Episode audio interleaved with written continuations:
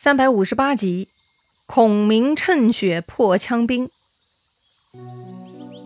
上一回咱们说到，曹真第一战输得很惨，于是呢，在郭淮的谋划下，曹真写信求助西羌国，真的搬来了救兵。这些西羌兵进攻蜀国的西平关，诸葛亮派出了关兴、张苞、马岱迎战。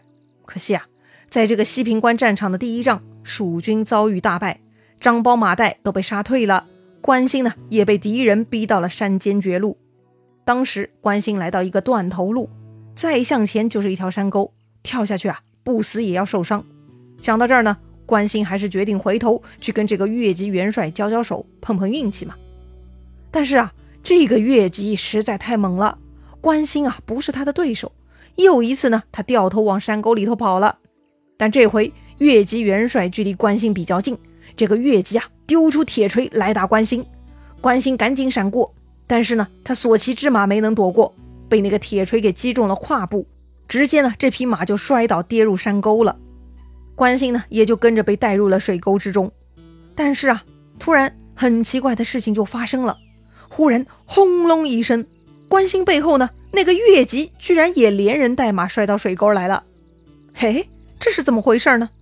关兴从水中挣扎着起身，远远看到岸上啊有一员大将，他杀退了枪兵，也不知道这是谁哈，反正嘛天助我也，越级也摔下来了。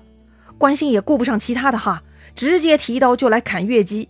这个时候嘛，越级也惊慌失措。不过他看到关兴提着刀过来砍他，这个越级呢居然迅速踩着水逃跑了。越级是跑了，但是他的马还在。于是关兴牵来越级的马，一起爬上岸啊！整理整理，关兴就骑上了越级的马。而此刻呢，枪兵那边还是一片大乱，那员大将啊还在追杀枪兵呢。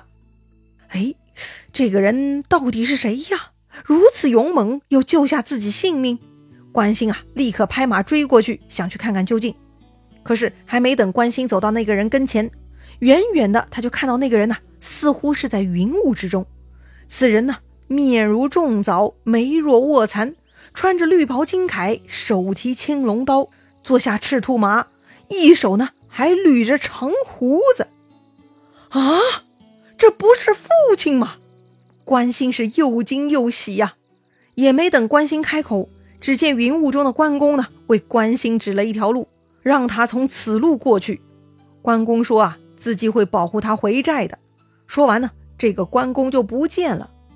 关兴大惑不解呀，但刚才越级显然是被人追杀才摔下来的，那么多西羌兵都没能追上来，似乎就像是父亲保佑，为自己挡住敌军了呀。关兴也来不及细想了哈，赶紧按照父亲指的方向一路狂奔，奔到半夜，关兴遇到了前来接应的张苞，张苞开口就问关兴：“你是否见到二伯父了？”哎，张苞的二伯父嘛，就是关公了。啊，怎么你也知道呢？关兴以为自己错觉遇到父亲哈，怎么这会儿张苞也这么问呢？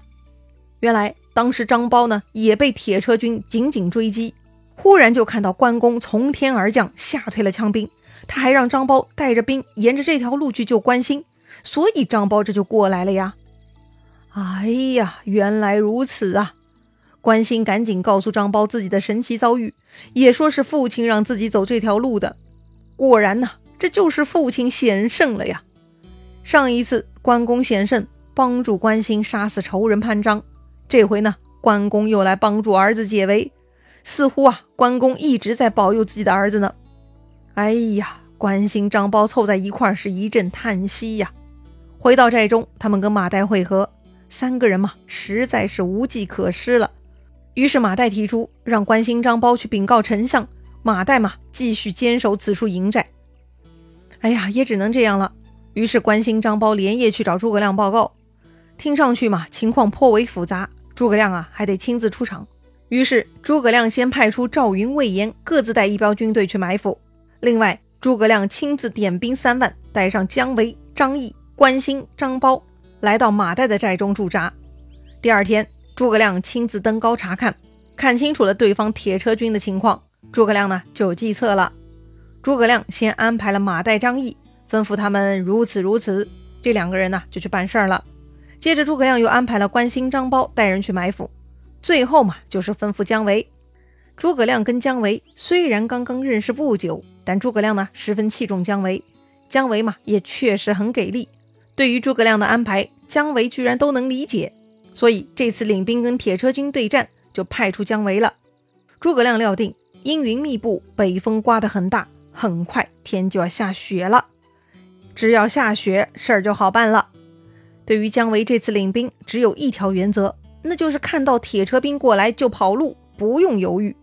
寨门口呢，只竖旌旗，不设军马。哎，这些嘛，就是全部的准备工作了。这个时候啊，已经到了十二月月底，果然一个晚上天降大雪。次日呢，外头就是白茫茫一片了。哎呀，这种天气打猎都难，居然还有人打仗哈，真的是很辛苦啊。言归正传，大雪天的，姜维呢还是带兵出来了。对面的越级元帅也带着铁车军出来对战。姜维呢只在他们面前晃了两下，然后嘛就转头撤退，逃回自家营寨了。而这些西羌兵没跟姜维交手，自然是紧追不舍了。他们一路就追到了蜀军营寨门口。当时姜维已经穿过寨子，从后门溜走了。但门口的西羌兵不知道啊，他们还在门口犹豫。犹豫啥呢？哎，通常大白天的是不能乱闯敌军营寨的嘛。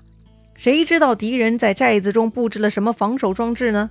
所以呢，很多情况都是晚上偷偷溜进去偷袭的。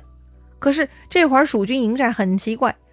虽然都竖着旌旗，却看不到人马走动，好像没人哈。可是你说没人吧，隐约呢又能听到寨子里头有人在奏乐，还有击鼓弹琴之声。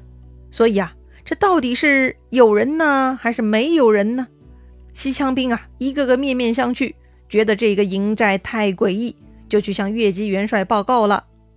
越级嘛，也想不明白，他也不敢轻举妄动，就去问丞相雅丹。雅丹觉得呀。哎，这么玄乎，八成是诸葛亮的诡计。这隐约的琴声、鼓声，想必只是疑兵罢了。不用害怕，进攻吧。越级呢，一开始还有些犹豫，将信将疑的哈。他再度带兵来到蜀军寨子面前，可是呢，这回他却远远看到诸葛亮拿着琴上了一辆车，旁边还有几个骑兵哈。这一撮人呢，就往寨子后头跑了。看到诸葛亮，这下越级不怀疑了。果然，亚丹猜得很对呀。这确实是诸葛亮故弄玄虚呀！于是呢，西羌兵就全部冲入蜀军寨子。远远的，他们看到诸葛亮的小车呀，又逃入了密林之中。亚丹对岳姬说：“你看到了吧？哎，就这样的兵，就算是有埋伏，又何足畏惧呢？也是哈，这个诸葛亮带着几个落魄小兵，神神叨叨的，有啥好怕的嘛？”于是呢，岳姬指挥大军全军前进，要去追赶诸葛亮和姜维。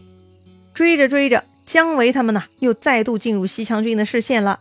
越级看到姜维他们在雪地中奔走，火冒三丈，加紧追击。这一追啊，铁车军就进入蜀军埋伏圈了。这个时候，西羌探哨来报说：“元帅不好啦，有蜀军从山后出来了。”也没等越级有啥表示哈，旁边的亚丹就说了：“啊，就算有些蜀军小兵，何足惧哉？怕个啥嘛？”于是呢，他们只顾追赶前面奔逃的姜维。好，亚丹太过轻敌，就要吃苦喽。当时呢，忽然一声巨响，如同山崩地陷。跑在前头的江兵呢，居然大批人马落入了陷坑之中。原来呀，此处大雪覆盖路面，根本看不清楚。跟着这群人后边的铁车，这些车子的速度也都很快，也来不及刹车，也跟着冲向了那个大坑。这么一来呢？西羌兵自己人撞自己人，撞出了个自相践踏事件，顿时是一片大乱。看到前面大乱，西羌兵的后军呢就想收兵，但就在这个时候，左边关兴，右边张苞，突然是两军冲出，万弩齐发，背后呢又杀出姜维、马岱、张翼三路军，要命了！铁车兵都傻了呀！好好的，突然自家队伍被瓦解成这个样子，前军落入陷坑。跟自家中间的铁车团自相践踏，后军想跑，却遭遇伏兵袭击。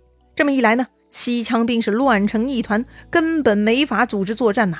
他们一个个只顾逃跑，根本没有其他想法。包括这个越级元帅在内，全部是各自找路逃跑啊。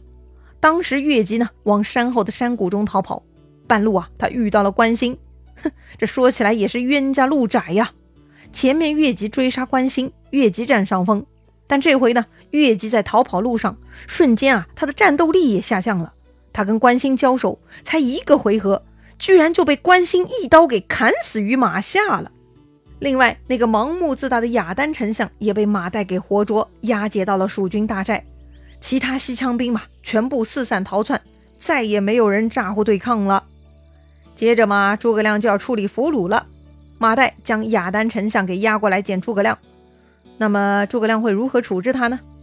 雅丹来自西羌国，哼，你说诸葛亮会怎么做呢？参考一下他对孟获的态度吧。